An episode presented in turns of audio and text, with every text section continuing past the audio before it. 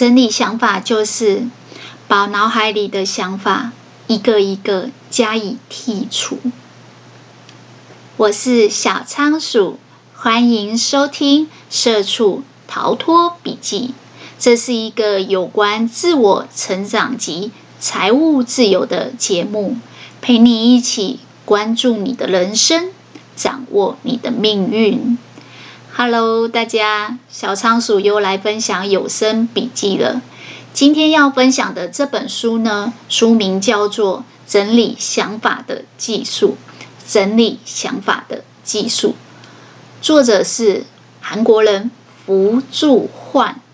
福住焕，我们上一集有讨论到，哈，这个不但是一个公司的代表，同时也是教育节目的主持人跟演讲者。他的演讲主题就是整理想法，而这个主题呢，基本上非常受到韩国的上班族、检察官的欢迎，而且他这本书已经再版很多次了。呃，我这边手边看到的是新北市的市立图书馆是有他的书的。其实图书馆的筛选是一个蛮好的参考点，通常畅销而且经典再版的书，图书馆才会采购。所以呢，呃，大家如果对这本书有兴趣，可以去图书馆借来看。他最近还有做再版，他从二零一七年发行，二零一九年再版，甚至后来还有其他的出版社再版，都一直在韩国的网络书店是畅销的书。那我们今天呢，要来讨论的主题是如何整理想法。想一下哦，我们上一集讲什么？我们第一集讲为什么要整理想法，然后我们讨论到不整理是因为怕麻烦吗？呃，觉得太累嘛。后来我们讨论到学霸，还有检察官、上班族，其实都用得到这个整理想法的技术。那这一集呢，就来讲最具有含金量的整理想法的方法论。简单来讲，工具技术。今天会讲两个。其实这本书大概呃讲了六七个呃不同的笔记术。但是我觉得，在呃声音笔记这一块呢，比较难具体。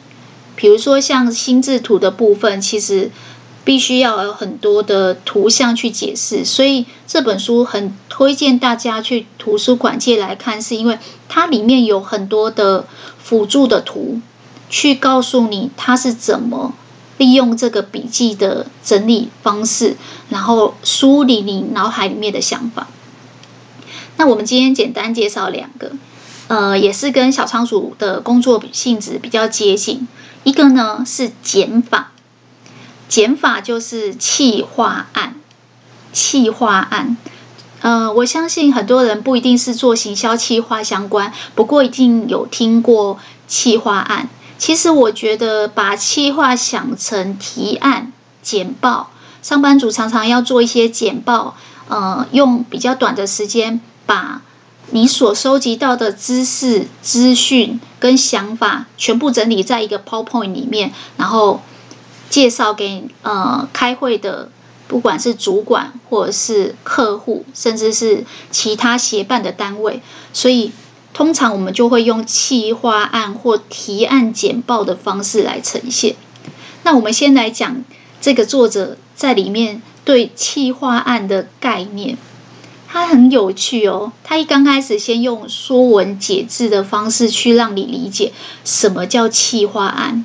他说：“你看哦，我们很多的公司行号组织都叫企业。”而企业其实，在中文的意思里面，就是企划的行业。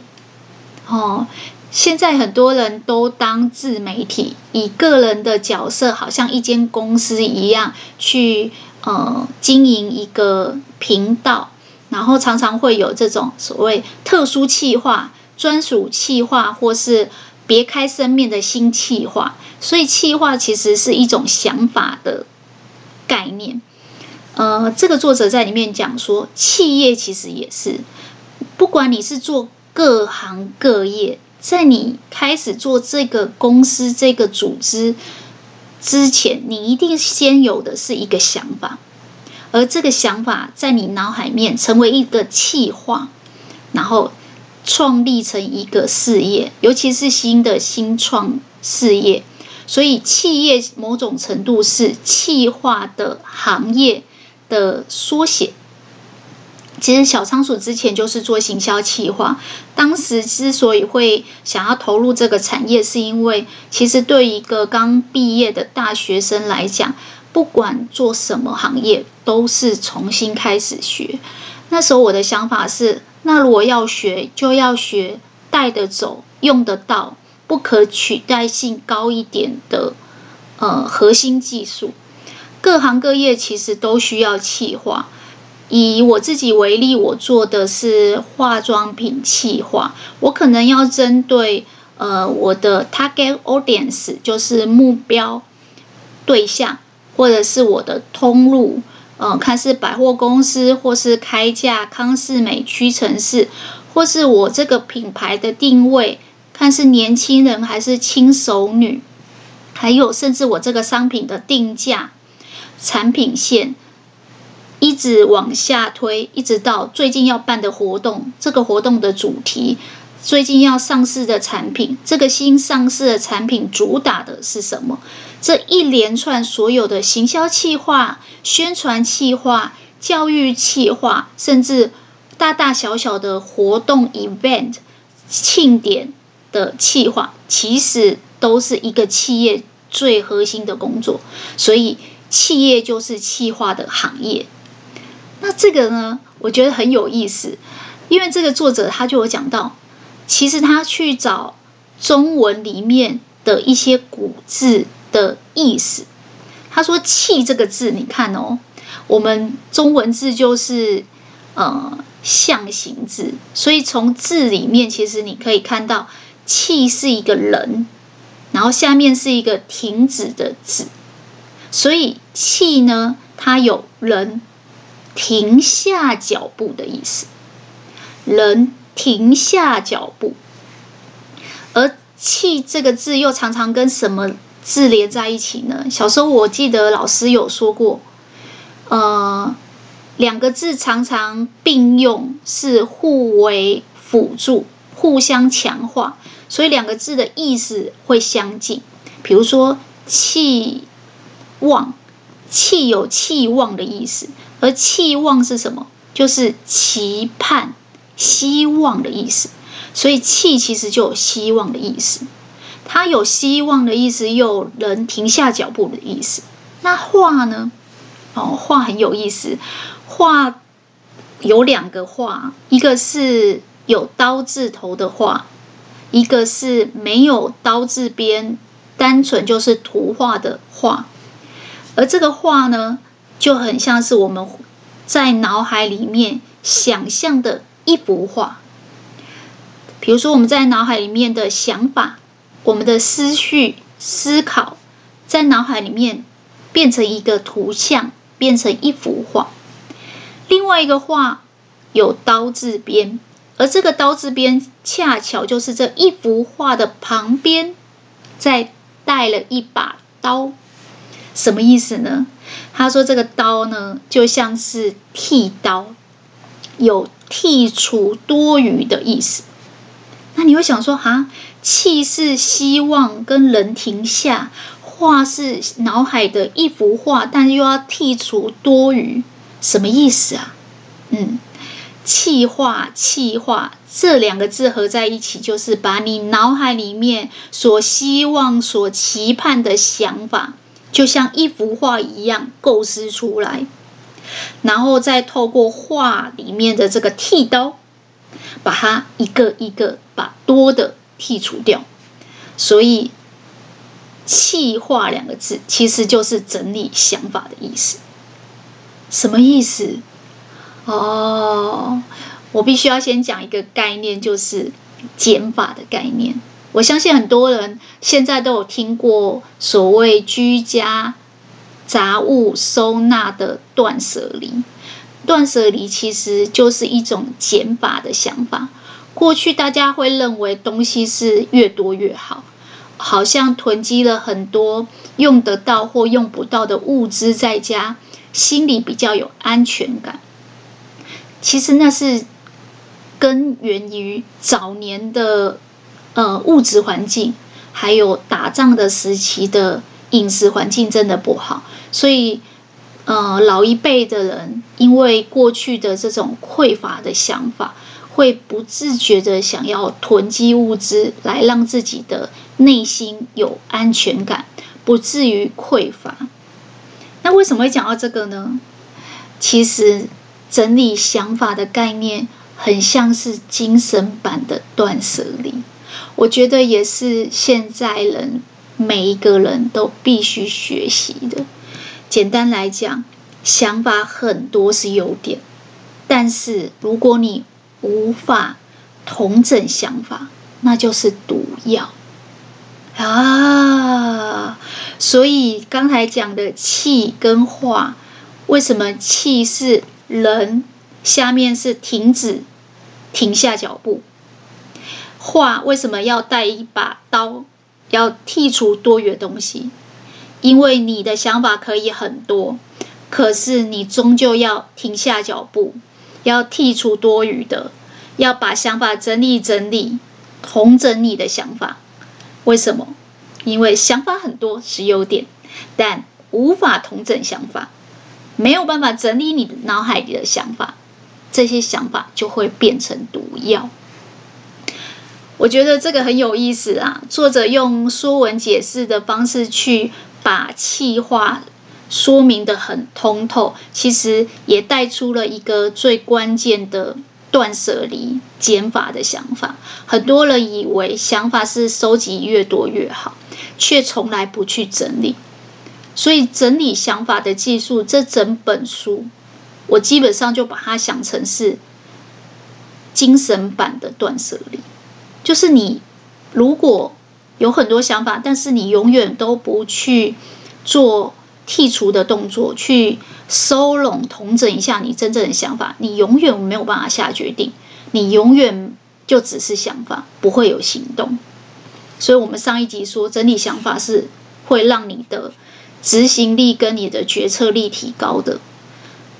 那我用我自己在做化妆品的例子来跟大家分享一下，因为我觉得光讲理论或是说文解字，有时候会让人觉得好像有点懂，但是又没有办法很具体鲜明的记得。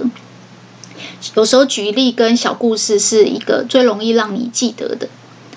我之前有说，就是因为行销企划是一个，呃，不管你做什么行业都需要的一个核心的技术，所以那时候我去做行销企划。我的想法很简单：如果我在化妆品行销，后来做一做，我换到汽车产业，我去宾士，或是我去嗯 B N W，我也可以做品牌的企划。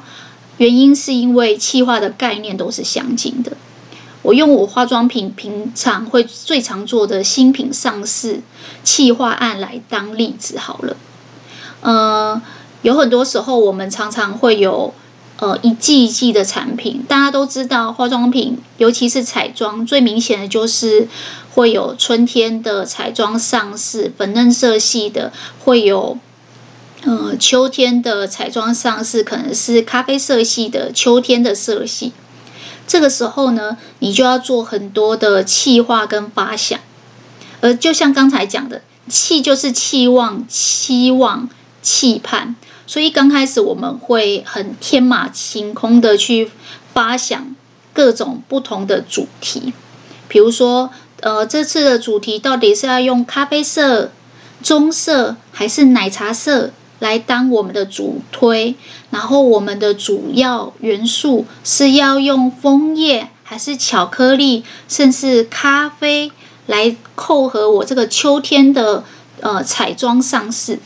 简单来讲，我们会先用一些呃颜色元素，甚至主题去发想。如果今天是春天，可能就会用樱花粉；今天是圣诞节，可能就用红色圣诞节；今天是万圣节，可能用橘色万圣节、南瓜节这样子。但是想了这么一大轮，在脑海里面把所有的想法、思维构思成一幅画以后，接下来要做什么？接下来就是在动脑会议上，我们要做剔除的动作，要把。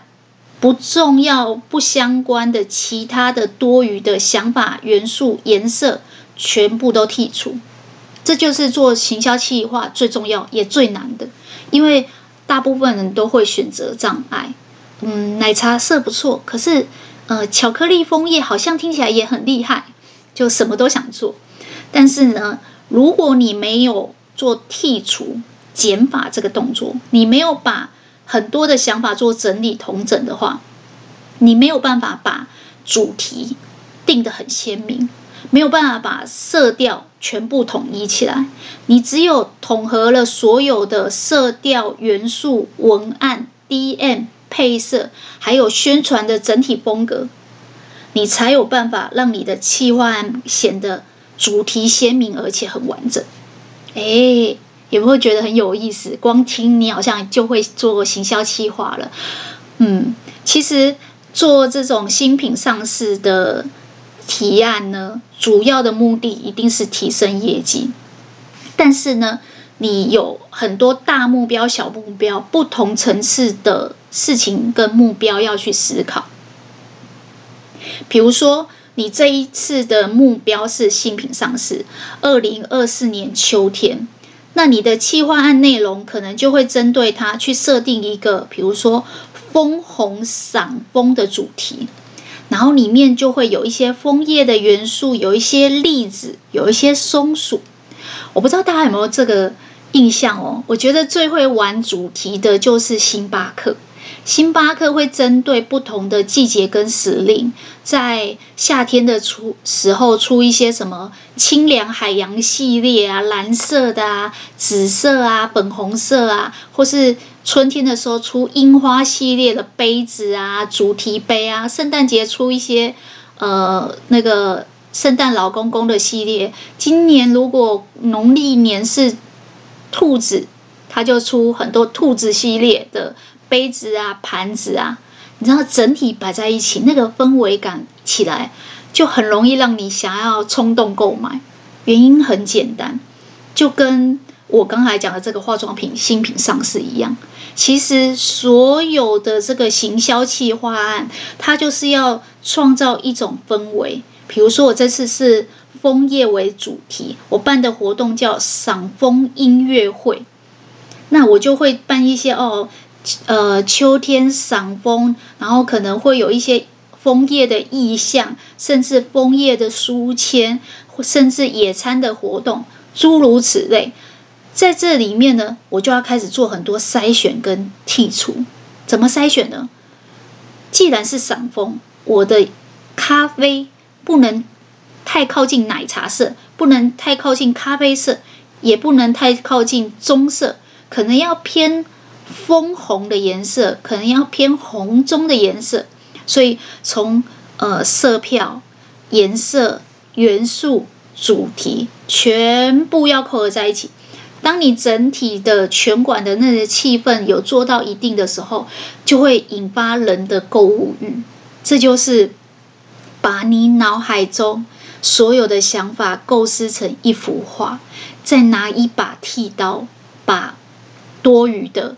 不相关的、不一样的剔除，所以企划案其实没有很难，它就是一个舍舍的力量，舍去其他不相关的，剔除其他不相关的，把脑海的想法全部整理好，把很多发散动脑会议上大家提的天马行空，然后一片混乱的这些思绪全部整理。在一张纸上，而这张纸就是秋天的化妆品新品行销企划案。所以其实想这个过程很有意思，因为你会先发散，先呃 brainstorming 跟大家开会，然后想很多呃各式各样的鬼点子跟 idea，甚至搜罗很多现在 IG 现在时尚、现在流行的趋势跟现在的一些时事梗，然后全部收集在一起以后，最后再来做这个筛选跟剔除的动作。整理想法其实就是剔除想法。为什么断舍离整理房间不是丢掉东西吗？为什么？因为你要保留这个留白、余裕、清爽。你才能烘托出你真正想要表达的东西，把主题真正的鲜明出来，那样子就会让人家觉得，哎，耳目一新，很特别。只有现在有，明年不是兔年不会有了。你要买就要趁现在。我觉得这个概念呢，其实我在做这个品牌企划的时候非常喜欢做。然后常常我也会觉得说，在里面学习很多。为什么？因为双子座其实是鬼点子非常多，但是呢，常常选择障碍，无法取舍。这个企划案就是强迫你学会断舍离。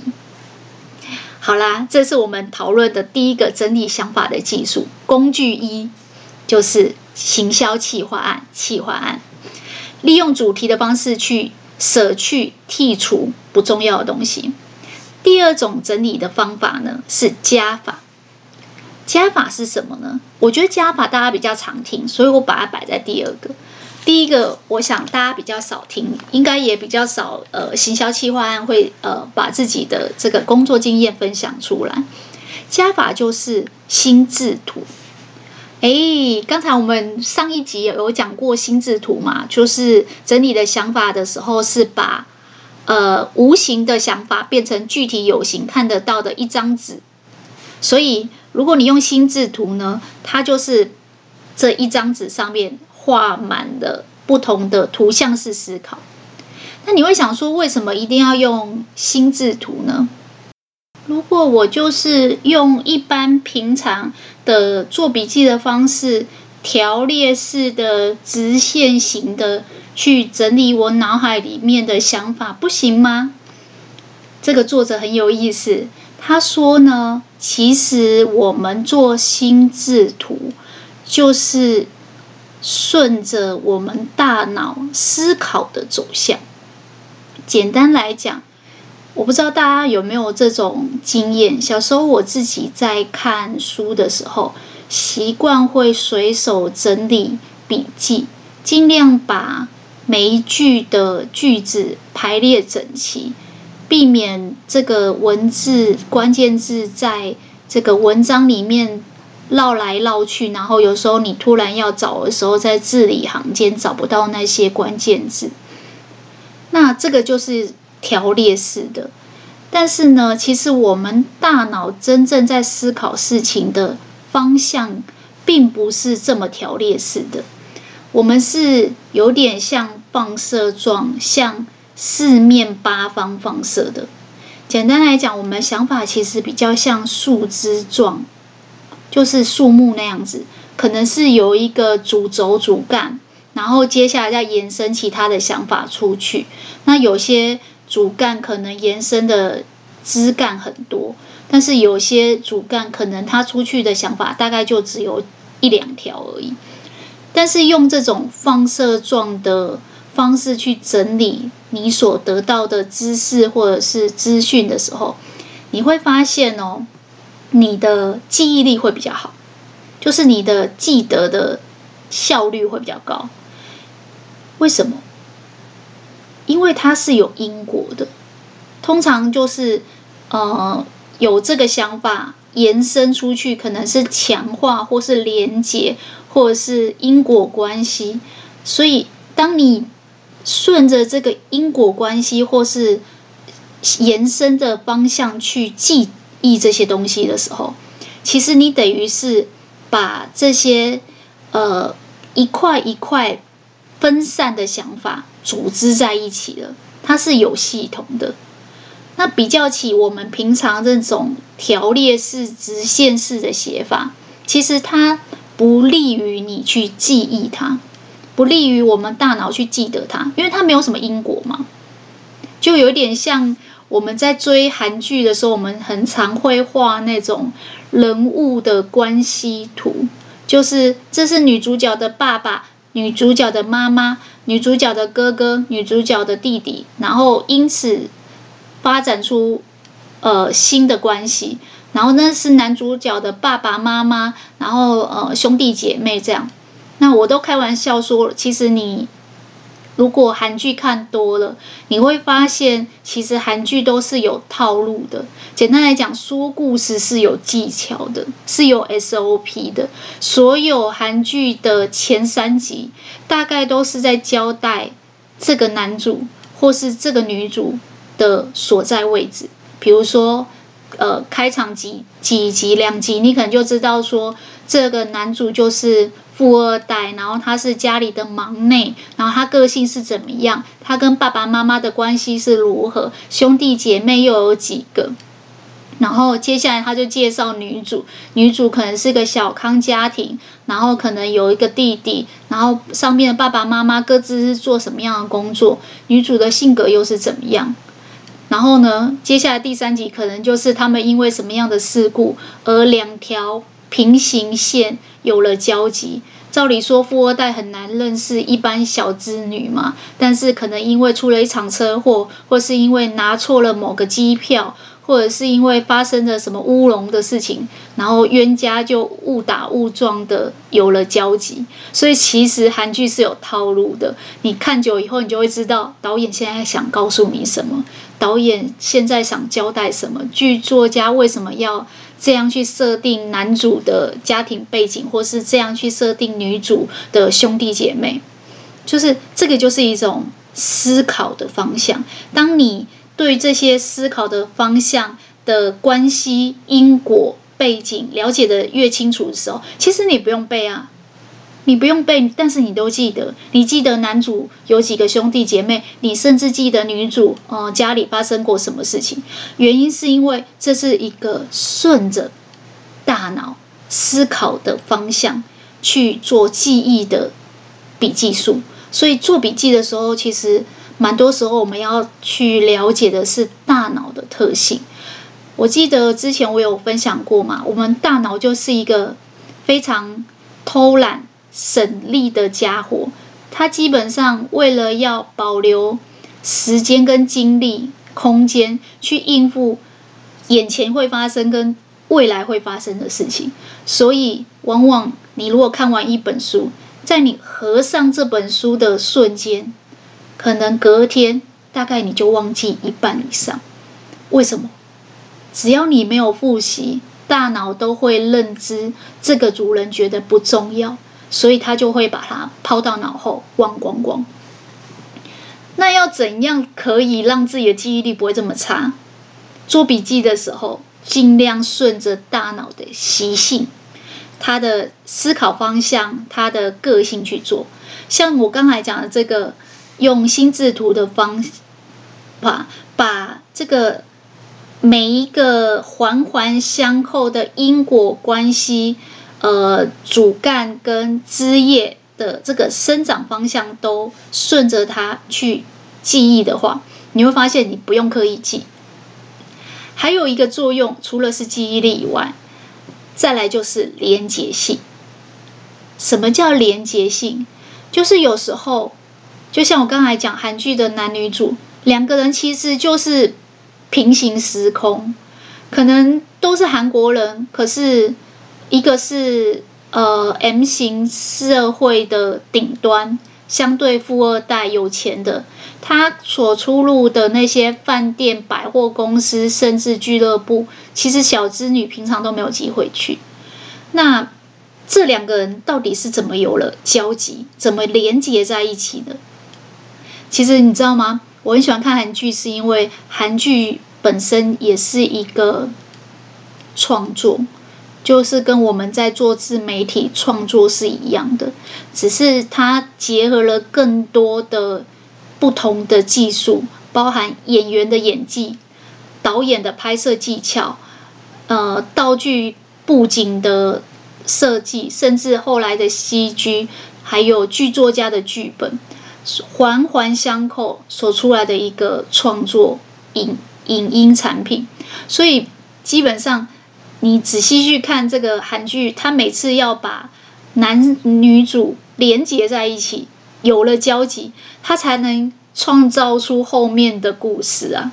所以基本上连接两个平行时空不同的呃光谱，然后才会有创造力。其实你在做心智图的时候，也往往是在做连接，可能是把 A 资讯跟 B 资讯做一个交叉比对，甚至呃有了一些连接。而连接就是发明跟创造最重要的东西，很有意思哈。其实做心智图，我自己是在考国考的时候才开始做，在学生时期，反而我们都是用比较条列式、直线型的方法做。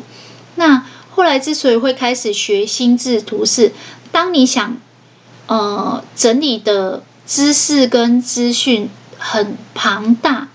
很繁杂，而且讯息很多，甚至这些讯息是发散的时候，你一定要用心智图，这样比较能够在一张纸上统整所有的东西。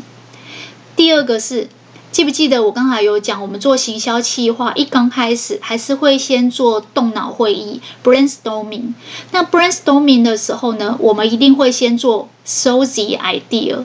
就是发散的想，先不管今天主题是什么，先不要想这么多，先用延伸发散，想到什么就记录下来，收集 idea 的想法，去把它全部记录下来。这个时候最常用的就是心智图。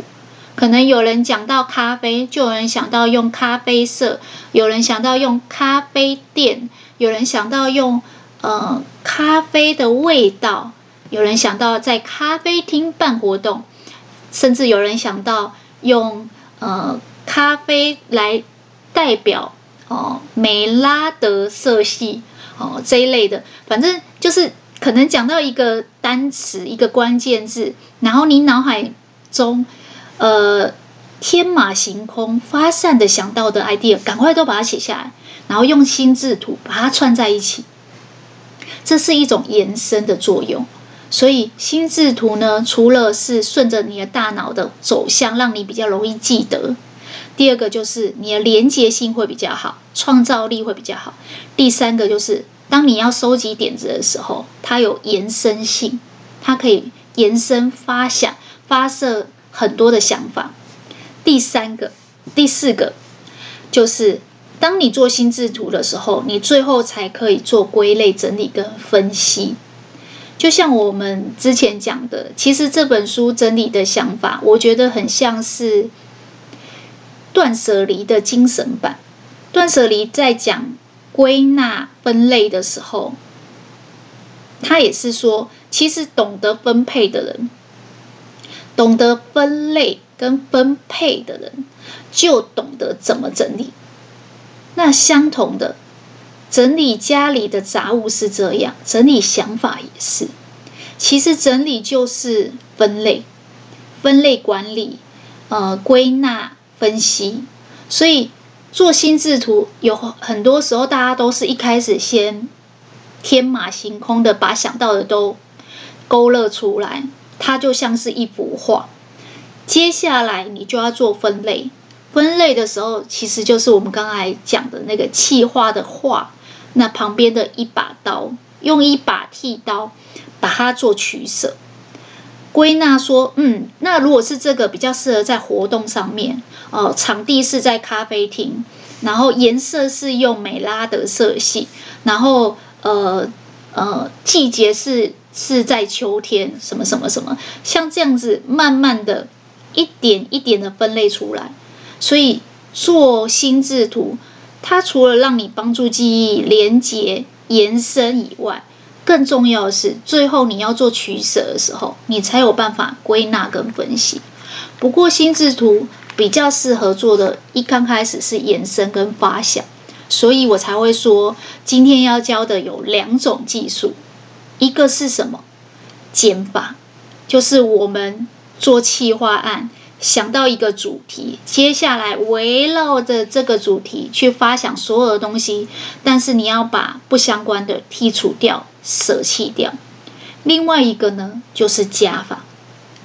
加法就是心智图，加法就是我们可以先发散一点，不用那么专心，可以分心一点，可以去天马行空的去想各式各样的鬼点子，然后用一张图。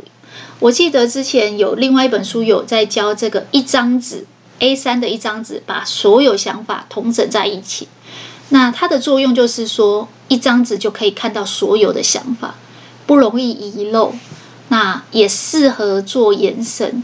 也许你后来又想到了什么新点子，你就可以在心智图上做延伸。所以基本上，我觉得整理的想法有很多，但是用加法跟减法，用心智图跟企划案，就可以把你的脑海里面的想法做还蛮完整的统整。我这个呃想法的笔记数。通常用在什么时候？跟大家做一个举例好了。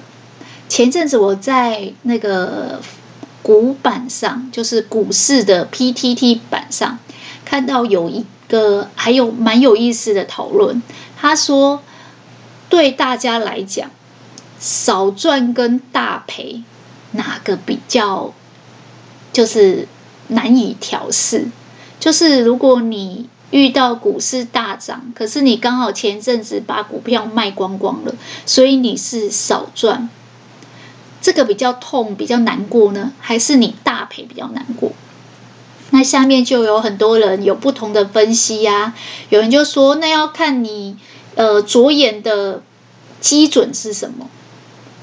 什么叫着眼的基准？就是你怎么看这件事情，你在意的是什么？分类是什么？如果你用眼光来看，有些人就会觉得，如果少赚，顶多就是我看对，说，嗯，我觉得某一支 ETF 很好，我看对它，只是我太早卖掉了，所以我少赚了，后面涨的我没有赚到，这叫少赚。那另外一个呢？另外一个是大赔，大赔就是表示我完全眼光看错。我从头到尾呢，就是押错宝，所以呢，我不但套牢，甚至后来没有办法受不了这个亏损，所以我认赔杀出，这叫套牢跟认赔。所以这是眼光问题。有些人就会说，如果你很在乎你的面子，觉得自己眼光一定要好，那你可能会觉得说，少赚对你来讲，你至少有看对，你不会那么痛。可是如果你根本从头到尾是看错，然后你根本是认赔，那你可能眼光不是很好，你不但没面子，而且也没理智。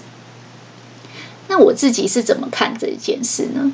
我觉得我在脑海里面第一个就想说，这两个都不太好，但是其实还是有一点点心理上的差别。那我就用类似心智图的方式去。梳理我脑海的想法，我是用这样的分类，就是少赚是心理账户上面有负数，而这个负数的原因是我错过了时机，我很贪婪。简单来讲，如果你心里没有贪，别人诈骗不了你；如果你心里没有贪，你不会因为少赚而调试不了。所以少赚是贪婪。那大赔呢？大赔是你实际账户上归零，吃了归零膏，你的血本无归，你本钱不见了，你再也没办法翻身。所以少赚跟大赔哪一个比较可怕，比较难调试？我自己这样看完以后，我觉得大赔是恐惧，恐惧本钱不见，恐惧从此不敢翻身，恐惧以后听到股票我就觉得很不开心，所以。贪婪跟恐惧，对你来讲哪个比较重要？我可能会是恐惧，可能不会那么贪婪，所以对我来讲，嗯，大赔本金不容易存，我绝对不让它发生。那第二个顶多是小赔，再来就是保本不赚不赔，可能是套牢，最后才是少赚，甚至大赚。就是大家都希望光谱的另外一端就是大赚，大家都不希望大赔。可是当贪婪跟恐惧摆在天平的两端，我到底哪个比较重要？我就用心智图把贪婪连一条线叫少赚，把恐惧连一条线叫大赔。然后我梳理完以后，我就上去回文说，我觉得对我来讲，大赔比少赚更可怕。所以你如果只是因为这一波股市有涨，然后你少赚了，其实你不用太在意。为什么？可能在你心里账户上、心理上少赚的一些钱，你过不去。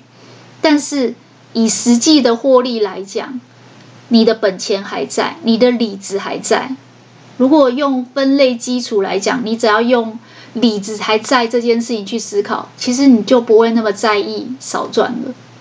但相反的，如果你是用面子啊，我的眼光好不好？我看对，我看错的话，那你可能会觉得，呃，看错更丢脸，看错是眼光问题。所以如果认赔杀出，真的不好意思跟别人讲。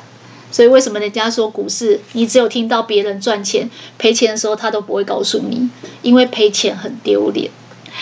这个很有意思，有时候呃。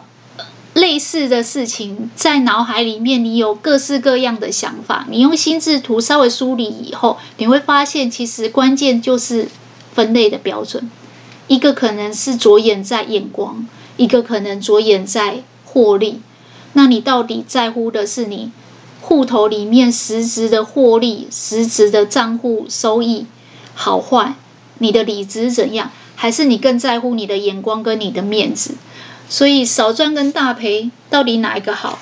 如果你要论述这一类的，呃，有一点像是呃二元对立、矛盾的议题的时候，你就可以用心智图去梳理。我自己这样稍微梳理完以后，我回去回，我就会觉得说，哦，这样子我也比较知道自己在讲什么，逻辑是清晰的，沟通是明确的，然后别人也会觉得，哎，你这个人的想法很有条理，你说的东西比较有说服力。这就是整理想法的技术。整理想法其实就是把你脑袋的千丝万缕，就像拿一把梳子一样，好好的梳开它。掌握了这个加法跟减法的整理想法的技术，基本上对你的人生一定是有帮助的。我是小仓鼠，欢迎收听《社畜逃脱笔记》。今天的笔记就跟大家分享到这边了。恭喜你，又成功的听完一本书。如果对今天的节目有什么想法，可以留言回馈。